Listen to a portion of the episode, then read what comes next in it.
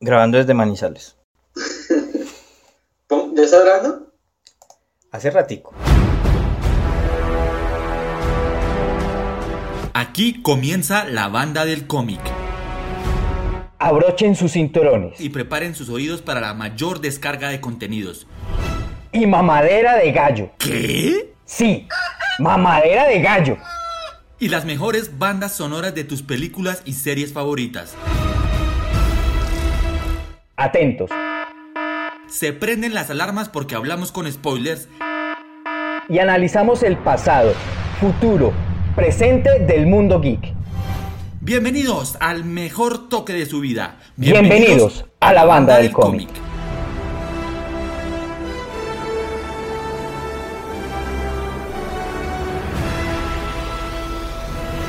Buenos días, buenas tardes, buenas noches. Bienvenidos a un nuevo episodio de la banda del cómic. Sí, como ustedes, nosotros también estamos contando los minutos, las horas para lo que va a ser o lo que podría ser la película del año. Ya quedan pocos días para Infinity War y decidimos hacer una especie de previa con el cómic en el que está basado esta película. Pero antes de empezar a hablar voy a saludar a mi compañero de siempre. Él está al lado de la tarima con los músicos porque es el que les paga. Y lo voy a saludar. Bobcito, ¿cómo está?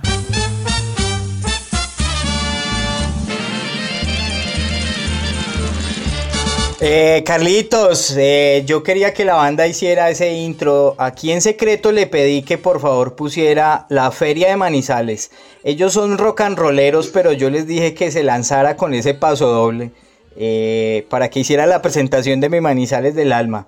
Eh, aquí desde este solecito delicioso, saludo a la gente que nos escuche a cualquier hora del día, así sea a la madrugada, un desparchado que esté sin dormir a las 2 de la mañana. Bienvenido a esta banda al mejor toque de su vida. Así es, y como anticipábamos hablar del el famoso cómic El guantelete del infinito, no está pegado exactamente a lo que va a ser la película, pero creemos que ahí están las claves de lo que es esta película. Este cómic es del 91, se publicó entre julio y diciembre, si no estoy mal, y es obviamente de John Starling, de George Pérez, y hagamos algo, Bobcito, que normalmente no se hace, y es reconocer también el trabajo de los coloristas, en este caso de Joseph Rabinstein, Tom Christopher, así que para que lo tengan ahí pendiente, entonces vamos a hablar del guantelete del infinito, pero antes, ¿qué le parece si calentamos un poquito motores con algo de música de Infinity War? Eh, claro que sí, Carlitos. Eh, te vi sorprendido con ese inicio, te vi cara de sorpresa. Me imagino que también los que nos escuchan dirían, ¿y esta mierda qué es? Así que eh, estoy en la tarima y que suene la banda. Vamos a recomponer el camino, que suene Avengers Infinity War.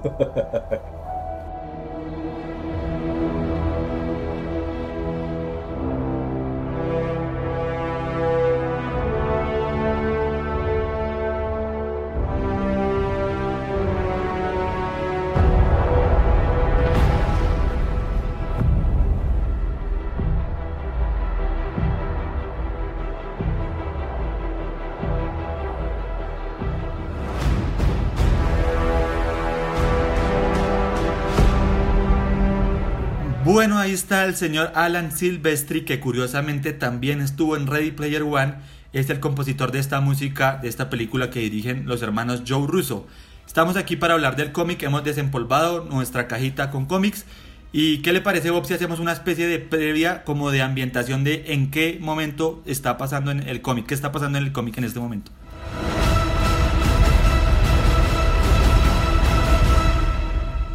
Sí, yo me puse la tarea muy juicioso con Carlitos a leer ese cómic. Es un cómic bastante largo, eh, de más de 100 páginas, así que si usted se va a animar a hacerlo después de escuchar este programa, prepárese porque en una sentada no tan larga lo puede sacar. Y sería interesante además que lo leyera, es mi recomendación antes de irse a ver la película, porque eh, uno encuentra muchas cosas eh, que pueden conectarse, otras que no tanto, pero yo creo que entra uno con mucha información interesante a ver la película, ¿no cree Carlitos?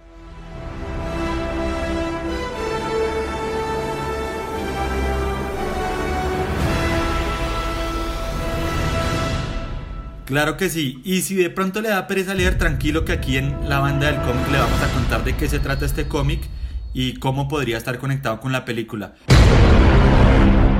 Arranquemos pues entonces. Thanos. El cómic, en el cómic ya Thanos tiene las gemas del infinito, algo que lo va a diferenciar de la película, y lo vemos que es una especie de dios. Lo curioso acá es la motivación que tiene Thanos para destruir el universo y para generar equilibrio. Venga, no hicimos una cosa. No prendimos las alarmas y es muy probable que haya spoiler. Sí, Carlitos, eh, creo que me estás dando ahora el honor, el privilegio de una frase que te suena muy bien a ti, pero que suenen las alarmas porque este programa puede estar cargado de spoilers y aunque tampoco hemos visto eh, la Guerra del Infinito, vamos a tratar de especular qué es lo que más nos gusta en este programa. Me encanta ese sonido de las alarmas. Bueno, pues ahí están sonando las alarmas y la motivación de Thanos en el cómic es nada más y nada menos que la muerte. Está enamorado de la muerte, el amor siempre haciendo de las suyas, volviendo loco a cada uno y él quiere demostrarle o seducirla que es lo suficientemente poderoso para que ella no sea indiferente con él. Así que este cómic arranca con eso. Thanos está acompañado de un personaje que se llama Mephisto, que es muy poco probable que lo veamos en Infinity War, pero está ahí como hablándole al oído, contándole cosas y como asesorándolo también un poco. Ahí empieza el primer elemento clave y es que un personaje cae al Santus Santorium de Doctor Strange. ¿Qué personaje es ese, Bobcito? Eh, sí, es un personaje que difícilmente, también como usted decía ahora, vamos a ver en esta película haciendo esa labor y, es nada más y nada menos que Silver Surf. Eh, es imposible, tal vez porque las negociaciones entre Disney y Fox están eh, un poco lentas y pues para el estreno de la película creo que fue imposible tal vez incluirlo. Lo que han hecho es reemplazarlo con Hulk, que pues por más que sea una especulación nuestra, creo que en los trailers ya ha quedado evidenciado que cae de la misma manera como cae en el cómic, porque cae al santuario del Doctor Strange eh, de la misma manera y es más, es impresionante. Usted sí vio, Carlitos, que en el cómic el santuario del Doctor Strange lo calcaron tal cual en la película. Total, total. Ahí empiezan las conexiones y además vemos que Silver Surfer cae aquí al santuario del Doctor Strange después de ser derrotado por Thanos. Es muy probable que Hulk también sea derrotado por Thanos ah, cuando están en esta nave los Asgardianos, así que aquí empezamos a ver que las conexiones son más que evidentes. Eh, sí, Carlitos, y usted ahora hablaba de una cosa importantísima y era la muerte, pero aquí hagamos entonces eh, la símil, y es que ya vimos en Thor Ragnarok que Hela, con quien se enfrentó eh, Thor, es la muerte, entonces yo creería que aquí es el espacio para que integren de nuevo a este personaje que ya conocimos en Thor Ragnarok y Thanos tenga tal vez esa misma motivación. Eh, que entre ellas pues también es aniquilar la mitad de la muerte, pero es una orden que le da la propia muerte, ¿no? Sí, es como una especie de, de unas ganas de demostrar algo que tiene Thanos, obviamente esto trae una historia atrás, eh, pero digamos que está centrado en lo que es el guantelete del infinito, lo que es Infinity War. Va a tomar de otros cómics, pero el cómic base es este. Y ya más tarde les vamos a explicar por qué. Sigue la trama en el cómic de la relación que tiene Con la muerte y de la muerte es indiferente con él, pero al mismo tiempo está pasando lo que sucede en la Tierra. Y es que Silver Surfer le está advirtiendo del gran peligro que viene para toda la humanidad. Y rápidamente en el cómic nos meten cuál es ese gran peligro y es que empiezan a desaparecer personajes, ¿verdad? Sí, Carlitos, se empiezan a desaparecer no solo personajes, o sea, realmente la mitad de la humanidad de un momento a otro empieza a desaparecer y entre ellos eh, algunos de los Vengadores eh, del equipo de los Vengadores también empiezan a desaparecer. Es como una especie de purificación, ¿no? Como eh, que en el fondo también, visto desde otros puntos, Carlitos, en la humanidad se ha visto desde hace muchos años, ¿no? Desde los mismos nazis que querían una purificación de la raza y pues digamos que aquí también de algún modo yo lo veo y lo interpreto de esa manera como una purificación de la raza, ¿no? Aparte pues del capricho de convencer a su amada. Total, total, es también eh, eh, la idea de Thanos, esta idea un poco, por eso también lo llaman el titán loco. Y algunos de los personajes que vemos que empiezan a desaparecer son por ejemplo Daredevil. Hay una, hay una hoja muy especial que seguramente compartiremos en nuestras redes sociales en la que hay una pantalla y ellos van viendo cuáles son los personajes que desaparecieron. Y ahí vemos una lista bien interesante y nos aventuramos a, a preguntar si veremos algún cameo de estos personajes, porque por ejemplo sale lo que le decía Daredevil, sale Luke Cage, sale por ejemplo La Roca, eh, sale el propio, la propia de Wasp, de Avispa, personajes de los Cuatro Fantásticos, el mismo Hawkeye, tal vez por eso es que no lo hemos visto, porque es uno de los que ha desaparecido. Eh, ¿Usted qué cree? ¿Qué cameos podríamos ver?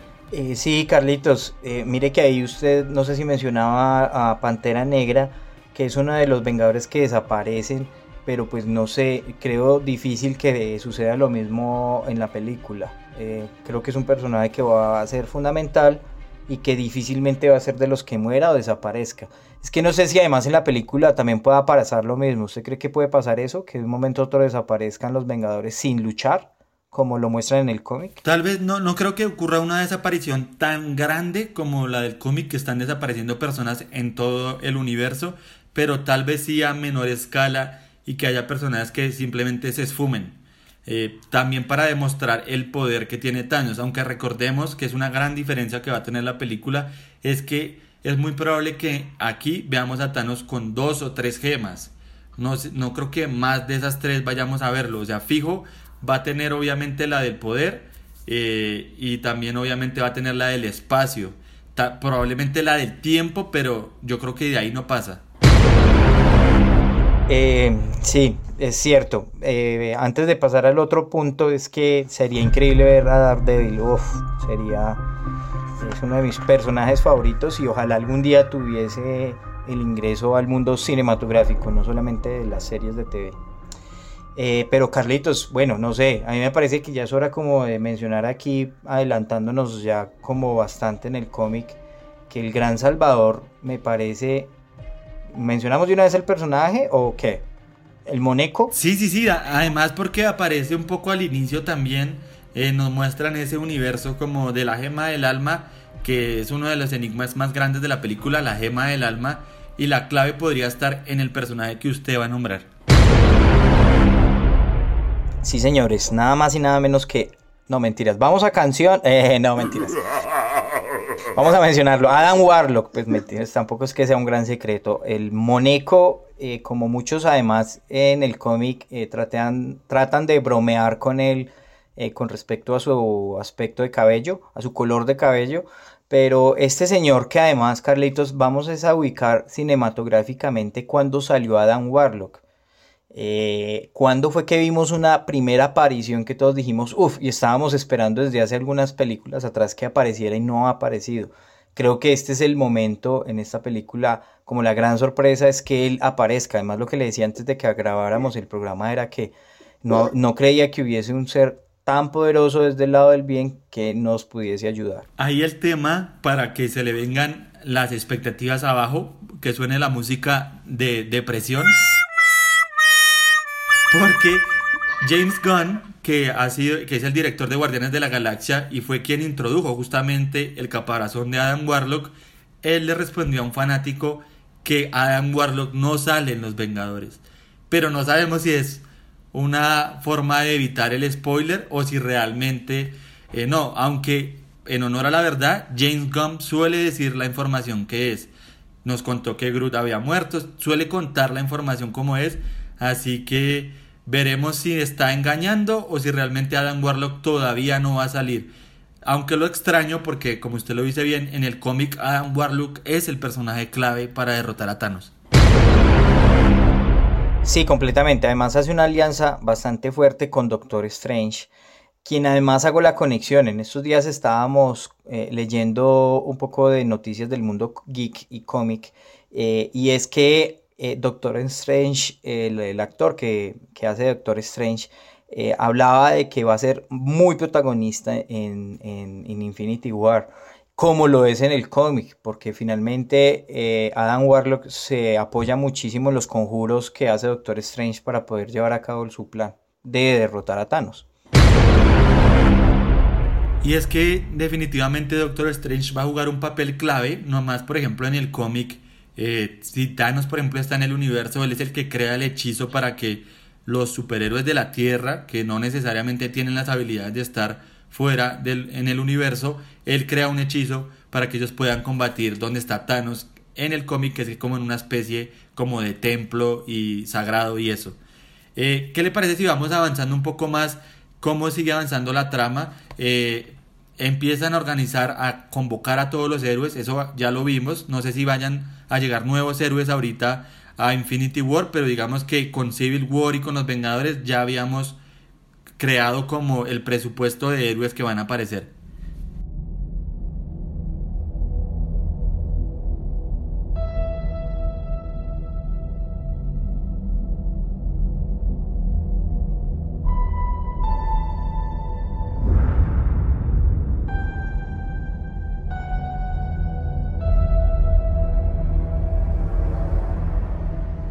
Sí, eh, Carlitos, y mire que aquí tenemos unas apariciones en el cómic que soñaríamos en verlas en cine. El mismo Wolverine hablando en algún momento con Hulk, eh, teniendo una conversación. Además, eh, los mencionan como parte importante del plan, ¿no? En el cómic. Muy bien, Bobo. ¿Dónde nos quedamos?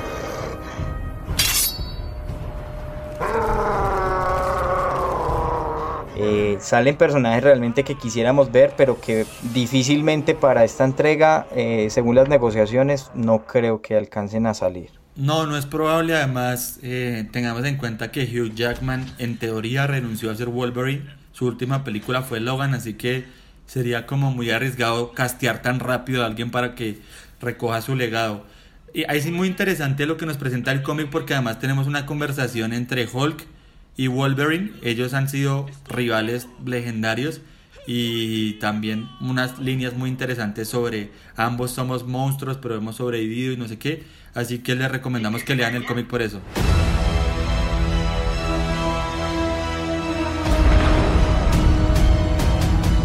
Eh, sí, Carlitos, yo aquí tengo el listado de los Vengadores que Adam Warlock ha convocado como ejército contra Thanos.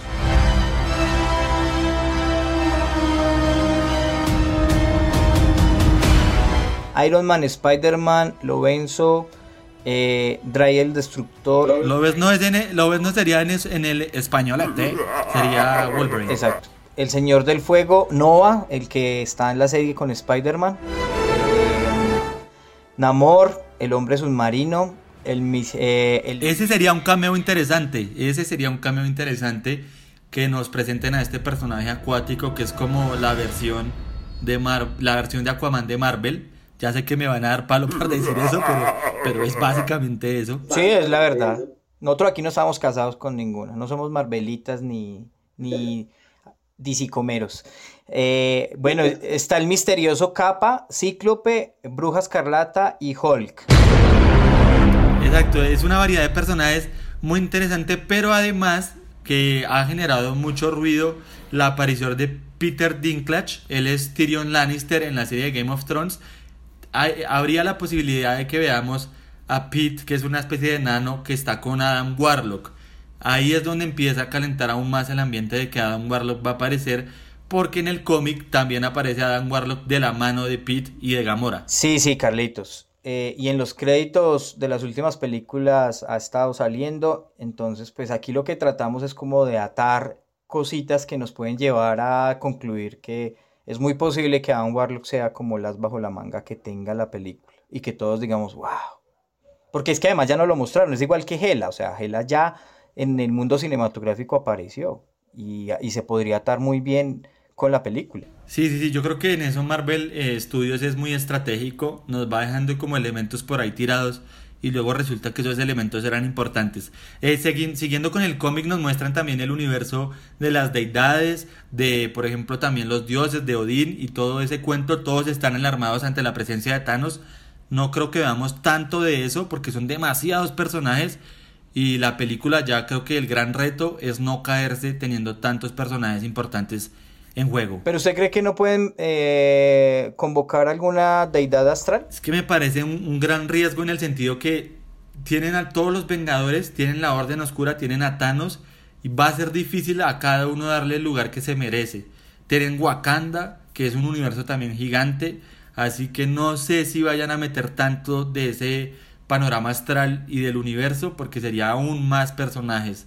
Habría que ver, habría que ver, pero lo veo difícil. Pues yo creo que lo reemplazan tal vez con Wakanda, porque digamos en el cómic, valga la aclaración, también no sale Wakanda para nada. Más, Pantera Negra no tiene ahí, hasta desaparece, pues, o sea, no tiene protagonismo en nada. Exacto, sí, ahí es donde empieza a quebrar. Además, eh, tengamos en cuenta que la película va a durar, eh, si no me equivoco, 160 minutos, así que tampoco es que vaya a durar como 3 horas y pico yo creo que hay muchas cosas que no vamos a ver y las deidades me parece que por ahí, por ese lado no va a estar eh, relacionado con el cómic. Otra de las grandes ausencias del cómic Bobcito son los Guardianes de la Galaxia.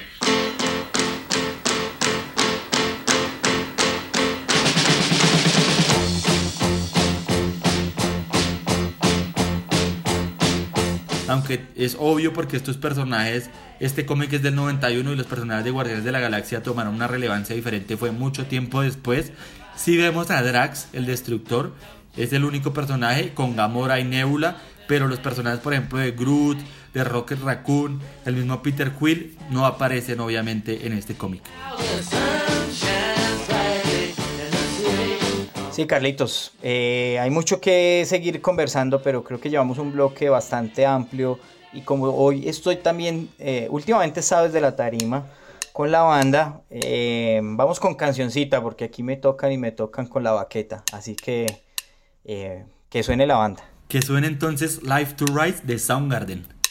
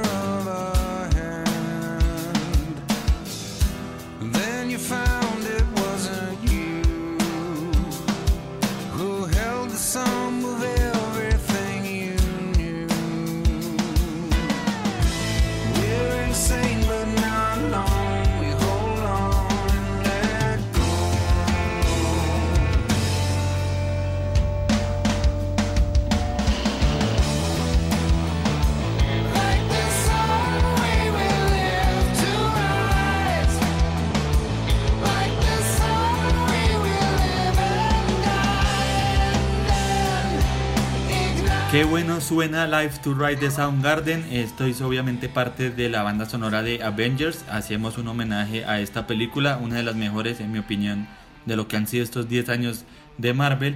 Y seguimos avanzando en el cómic Bobcito. Lo que seguimos viendo es a Thanos destruyendo, demostrando su poderío. Realmente lo que el guantelete es capaz de hacer es tremendo cuando llega el momento de la reunión y del ataque. ¿Qué empieza a pasar? Sí, eh, eh, pues usted lo ha dicho, digamos, el guantelete es tan poderoso y uno más o menos se daría una idea de lo que podría pasar en la película, o sea, que enfrente lo quien lo enfrente no va a poder hacer nada, o sea, está... Es que vamos a necesitar, por eso es que yo vuelvo y me apoyo en, en Adam Warlock, porque es una entidad de, o sea, que ya va más allá de lo evidente, como decía Leono, eh, no sé, que puede realmente igualarse a poder derrotar a través de una estrategia como lo muestra en el cómic, porque finalmente muestran que Adam Warlock siempre ha tenido un plan en la cabeza y lo desarrolla. Eh, y lo lleva a cabo y le da las órdenes a todos, aunque hay algunos que no quieren que Adam Warlock sea como el líder, pero hasta el mismo Capitán América acepta que Adam Warlock lidere, eh, porque es el único que ven que dicen, sí, yo tengo mucha fuerza, pero no tengo cómo derrotar. Entre los personajes que usted menciona que quieren hacerle como la contra a Adam Warlock, hay uno muy especial que no veremos tampoco porque le pertenece a Fox y es el Doctor Muerte. Eh, muy interesante ver esta confrontación en el cómic. Se muestra esa especie de guerra civil entre ambos y el Doctor Muerte que ha sido un personaje muy como una mezcla entre bueno y malo, algo así parecido a lo que es Loki. No sé si tal vez veamos ocupando el rol de Doctor Muerte a Loki. Eh, sí, puede ser, puede ser. Mire que hay una escena además en el cómic bastante similar que yo pues al verla, no solamente y leerla y verla, eh, a cuando el Capitán América detiene el puño del guantelete, que lo hemos visto en los trailers, y eh, en el cómic, no sé si usted lo recuerda, que hay un momento similar cuando intentan quitarle el guantelete y Silver Surf y eh, digamos, falla en ese intento. Y yo lo asocié con eso. Se adelantó, se adelantó, se adelantó. O vamos, vamos a la lata. Bueno, ya que usted arrancó con, con, el enfrentamiento, llegan todos a este lugar donde se encuentra Thanos con el hechizo de Doctor Strange que les permite llegar allá. Pero el mismo Adam Warlock dice que ellos van a ser como una especie de carne de cañón, que nadie lo va a poder derrotar, que simplemente es una distracción y ellos van a morir. Eh, o sea, ahí damos por hecho que van a morir un montón de héroes. No sé si en la película pase algo parecido y es que alguien se sacrifique para tratar de quitarle el guantelete a Thanos. Sí, ahí puede haber uno de los muertos. Puede, haber uno de los muertos. Pero finalmente, digamos, todos terminan derrotados, pero Adam Warlock y Silver Surf, que son como los grandes líderes ahí más poderosos, están esperando como el momento de, como de, de atacar eh, y finalmente ahí se da como el desenlace interesante que como que ni uno se lo cree cuando lo está leyendo, ¿no le pasó? Ah, sí, realmente empieza a tener giros la trama y de hecho me pareció curioso un personaje que mencionamos al comienzo y no lo volvimos a mencionar es que Mephisto trata de traicionar a Thanos con el apoyo de la muerte y ahí es cuando empieza el caos y termina eh, haciéndose con el guantelete Nebula, que uno no creería porque es un personaje como secundario en el cine, que ella termine portando el guantelete del infinito. Ella es la que logra quitarle el guantelete a Thanos, que en una distracción eh, va como a una hiperrealidad y deja su cuerpo en, la, en el universo y ahí le quitan el guantelete. Ella lo pierde y empieza a ser ella el nuevo villano de esta saga del guantelete del infinito. De hecho, lo que ella hace es tirar a Thanos como a que vague en el universo. ¿Y quién salva a Thanos, Bobcito? Sí, ahí hay una confrontación interesante. Eh, lo que pasa es que ahí Nebula devuelve el tiempo 24 horas y pasan, pues es que sería como contar detalles que, pues para el que lo quiera leer realmente es como spoilearle ya mucho el cómic. Pero, pero ahí pasan cosas chéveres eh, entre ellos, pues para que, eh, digamos, en esa devuelta del tiempo de 24 horas, pues eh, hay cosas que se hicieron bien, hay cosas que se hicieron mal, pero finalmente logran como devolverle a la vida a, los que habían muerto y ahí es donde pues habían dicho que nadie va a volver a la vida de los que murieron. Entonces no sé si se apegue mucho al cómic en ese momento. Sí, los superhéroes justamente resucitan pero también ahí empieza a jugar un papel clave Thanos y es que Thanos está vagando en el universo y el encargado de rescatarlo es nada más y nada menos que el Doctor Strange. Él llega, lo rescata y logran que Thanos se una a los Vengadores para combatir a Nebula, que es la nueva portadora del guantelete del infinito. Aquí ya vamos llegando a la parte final del cómic y es la nueva confrontación. Ahí pasa lo que usted nos cuenta, Dobsito, que es que ella devuelve las cosas 24 horas para revivir a los personajes, pero vuelve a ocurrir la confrontación y es que Adam Warlock, como usted lo mencionaba, tiene una relación especial con la gema del alma, la gema que está desaparecido en el universo cinematográfico. Él tiene una relación especial y logra crear un caos de poder en el guante, lo que obliga a Nebula a que el guante salga volando y que obviamente ahí hay una escena muy especial en el cómic que es todos saltando a agarrar el, guantelete. Como, como, en una, como en un juego de béisbol o de ponchado o en el fútbol que todos van por la pelota. Sí, sí, sí. Es muy chévere esa escena, bastante divertida. Ojalá la pudiéramos ver cinematográficamente representada como todos a coger el guante. Pero lo gana obviamente. Probablemente, no, no creo que la veamos en, en Infinity War, pero seguramente la veremos en, Avengers 4 es muy probable que ahí sí veamos que alguien se queda con el guantelete. Eh, en este caso todos se lanzan por él y el que se queda con él es Adam Warlock y promete que va a hacer eh, el bien con el guante. Por eso es que Adam Warlock es tan importante en la saga y nos preguntamos quién podría reemplazar a Adam Warlock en Infinity War. ¿Quién es lo suficientemente poderoso para hacerlo? y la verdad es que no sé si usted tenga la respuesta, pero para mí no es muy clara.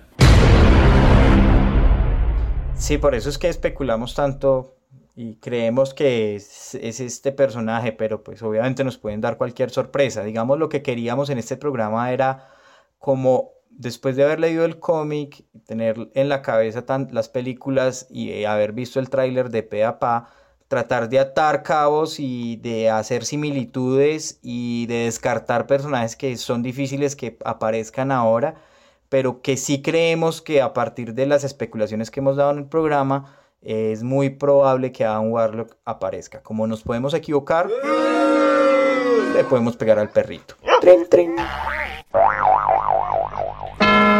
Lo, otro que yo diría es que el único que se acercaría eh, como en poder para poder hacer eso, para poder, para poder, para poder, para poder, que podría llegar a hacer eso es eh, Doctor Strange, que es como el que tiene más esa relación con la magia y todo eso, sería como el más cercano. El cómic termina con Thanos ya vencido, obviamente derrotado, eh, Warlock con el, con el guantelete y le dice pues vamos a encarcelarlo. Y Thanos vuelve un giro del cómic y es que dice yo prefiero morir que estar encarcelado y activa un dispositivo para explotar y autodestruir todo. En ese momento llega obviamente Thor, lo golpea con el martillo y sale volando Thanos y explota y cree uno que ahí terminó. Pero ahí no terminó Bobcito. No, no, no. Y aquí antes de eso, eh, qué bueno, ojalá Thor no muera y que sea de la misma manera apegado como al cómic ese último desenlace, lo que nos daría que Thor pues no va a ser uno de los caídos en combate. Eh, pero sí, Carlitos, lo envía y termina eh, eh, Thanos como un granjero, disminuido como a, a alguien que quiere retirarse de las grandes ligas del mal y olvidado completamente, no solamente de su amor obsesivo por la muerte, sino de sus eh, objetivos obsesivos por destruir el universo entero. Total, Warlock eh, hace un viaje en el tiempo hacia el futuro y nos muestra a un Thanos totalmente diferente. No sé si hasta allá va a llegar la película. Eh, no creería porque el cine funciona distinto a los cómics. Digamos, aquí tenía que concluir la historia del cómic, pero Thanos yo creo que va a ser un personaje recurrente en el universo de Marvel y podría ser una amenaza futura después de toda esta primera etapa del universo extendido de Marvel. Un último dato que me pareció inter... Dígame, dígame. Pero si puede terminar así. De todos modos, él puede terminar como un granjero y después alguien baile y lava el oído y vuelve. Podría ser, podría ser, podría parecer un tal, un tal Mephisto, no, no lo sabemos. Lo que me pareció interesante, eh, para ir un poquito más al fondo con el personaje, es lo que Adam Warlock le dice a Thanos y es que él fabrica sus propias derrotas porque se cree indigno del guantelete. Ahí se lo dejo como rondando porque me parece un dato interesante.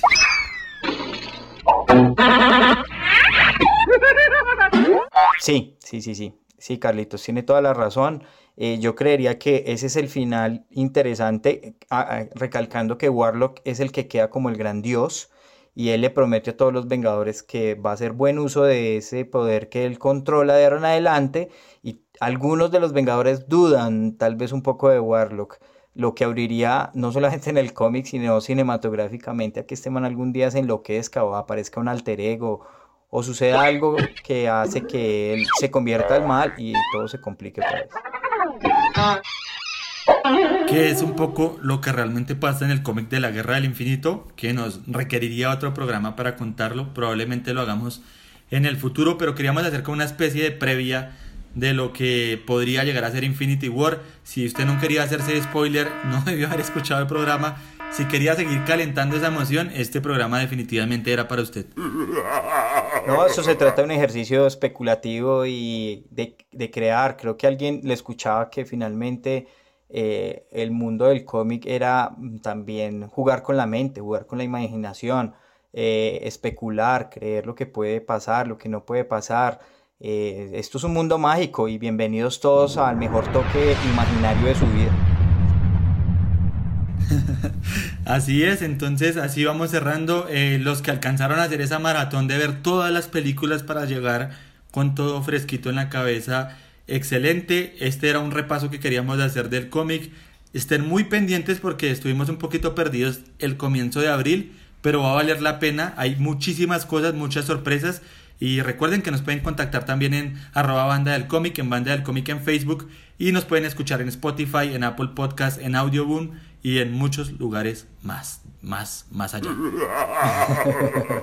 más allá de lo evidente.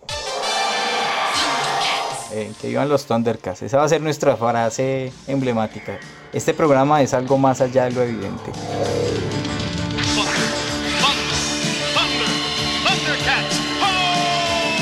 O si no, mírelo a través de la espada del augurio.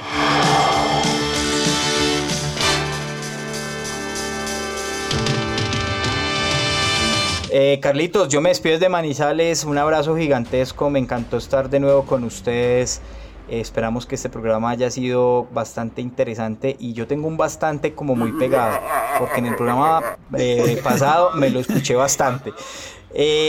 Carlitos, un abrazo desde Manizales y esperen la reacción de la película. Apenas salga, apenas le damos en cine, nos vamos a sentar a hablar sobre la película Así que también prepárese porque si va a escuchar ese programa está cargado de spoilers. Totalmente, así que ya están más que invitados, los vamos a dejar como siempre con la música, que la banda está lista para tocar y esto es un poco también de lo que va a ser Avengers Infinity War de Alan Silvestri. Adiós, nos vemos en la próxima.